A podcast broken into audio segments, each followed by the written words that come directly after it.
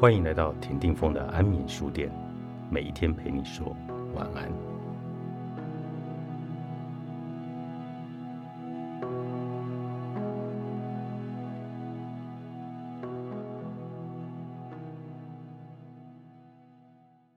如果说扩大生活圈是曝光，创造连结是提高存在感，那么引发共鸣就是让你们有进一步的互动，三者兼备。就能培养出好感森林。然而，在此你需要注意的是，虽然共鸣要靠沟通来引发，但共鸣是无法直接透过做些什么而产生的。它是汇集了很多的因素以及各种条件都已熟成的情况下自然迸发出来的东西。我把重点条件统整成四项，分别是：你能听懂他想说的。你说的话，他呢也能听懂；他能听懂你想说的话，他说的话你也能听懂。我知道你应该有点糊涂了，这像绕口令一样的重点在说什么啊？让我来为你说明吧。你能听懂他想说的。我们每一个人都是在不同的环境和教育下长大的，因此对于一件事情的解读都有自己主观且独特的看法。人与人之间尚且如此，更别提男女的差异，会让解读的差异更加扩大了。以聊天为例，如果某个女生忽然私讯你说“好无聊哦，你在干嘛”，这很大的程度上代表了她想和你聊天，希望你可以开个话题。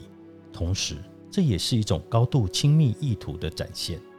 这时，男生若不懂女生的心思，仅仅是回答没有啊，就在看电视，怎么了？那这个话题八成就会戛然而止，就这样画下句点了。所以，如果男生能读懂女生的想法，就可以回复你猜猜看啊，猜对请你喝饮料，不是干脆说我也是，不然出来看电影怎么样？那么话题就可以被导引到一个相对有趣的方向。可是，在此，我希望你能明白，聊天这件事是双向的，并没有规定说谁一定要负责引导话题，谁要致力于让互动是有趣的。但既然你想要引发共鸣，那么让自己保持足够的敏锐度，察觉到对方的意图，进而去调整自己的回应，牵动话题发展的方向，就是你应该去做的。另外一个男女不同调的案例，则是来自直接、间接的区别。男生的表达大都是直接的，女生则是迂回的，并且在我的观察里，在亚洲文化熏陶下成长的女生，更是会倾向用暗示来传达自己的想法。举例来说，一对男女正在约会，因为天气炎热，女生想要找个地方乘凉，她会说。今天太阳好大哦，超热的。但是他不见得会说：“我们找个地方乘凉休息一下好吗？”他更希望这一句是由男生来说的，而他也希望男生借由自己的暗示就能接受到讯息。这些矛盾也不会只表现在交往前，交往后，我们不也常听到女生说要分手吗？每次这些话一出口。总是会伤到那些思考直线的男生们，因为男生们以为，如果他说出要分手了，那必然会是一个决定。可是女生口中的分手，往往只是一种试探，这就造成了很多女生的不解：为什么我男友对这段关系那么的不坚定？我只是用分手来试探他，他竟然就真的答应了。可是男生也是满腹委屈。如果他说要分手，那他一定是想清楚了才那么说。因此，我尊重他的决定。谁知道那只是他的试探呢？真正爱我的人才不会试探我。所以，我认为对男女双方来说，你们在互动聊天时，能不能听懂对方想表达的，那就是一个关键了。当你能妥善的接下每一颗球，看出球路背后的意图，那么。你在回应上自然能更有余裕，让你们的互动是舒适而流畅的。有一次，一个女生朋友和我抱怨，我真不知道那个男生是怎么样。我都已经暗示我对他不感兴趣了，他却还是一直找理由约我，真是很烦啊！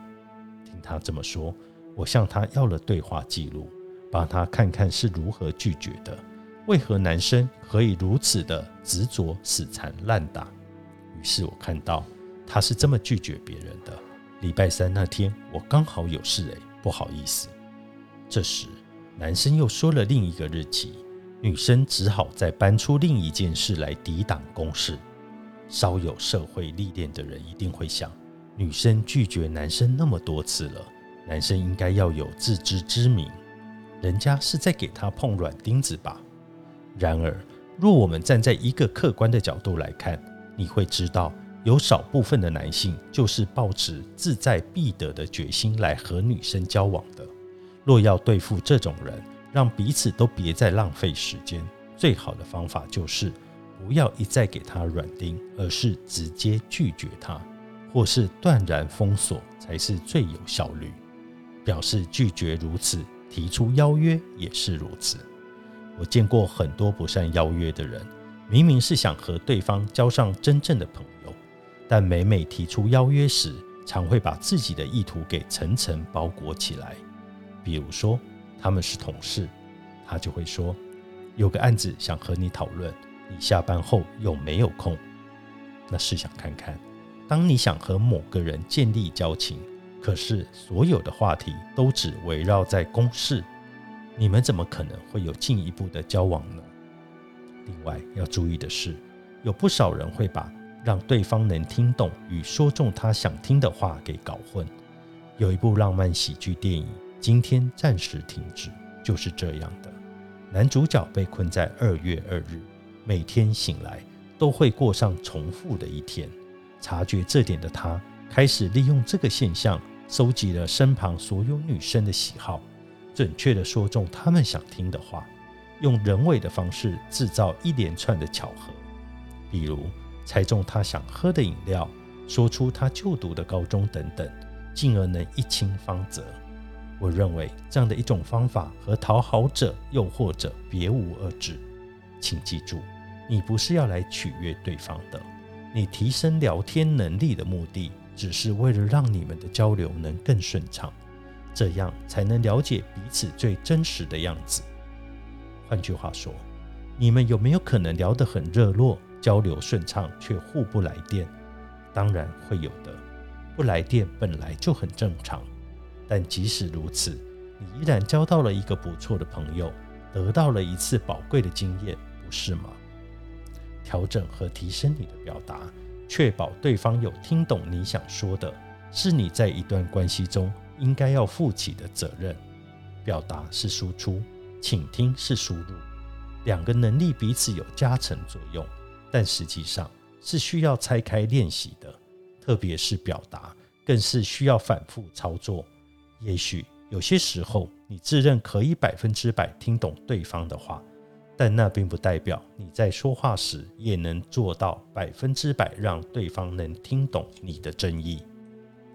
男人的爱情研究室，作者 Mr. P，自信教练，时报出版。